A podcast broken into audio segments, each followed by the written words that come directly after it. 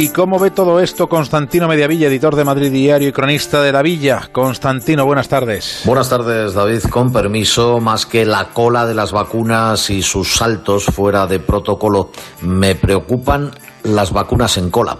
Esas vacunas prometidas por las farmacéuticas que no acabarán de llegar en plazo, según comunican a la propia Unión Europea, y arriesgan poder conseguir a tiempo la tan necesaria inmunidad de rebaño. Y el rebaño madrileño está revuelto, sigue desorientado y cada vez más cansado ante el anuncio de falta de vacunas frente a un virus cada vez más activo, sea de la cepa británica o brasileña.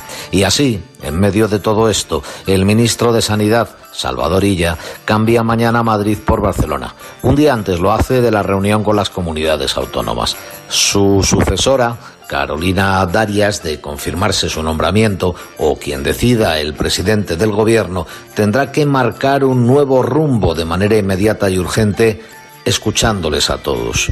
Temple pide Illa a su sucesor con bonomía pero en Madrid ha templado solo el ambiente meteorológico, no así el sanitario.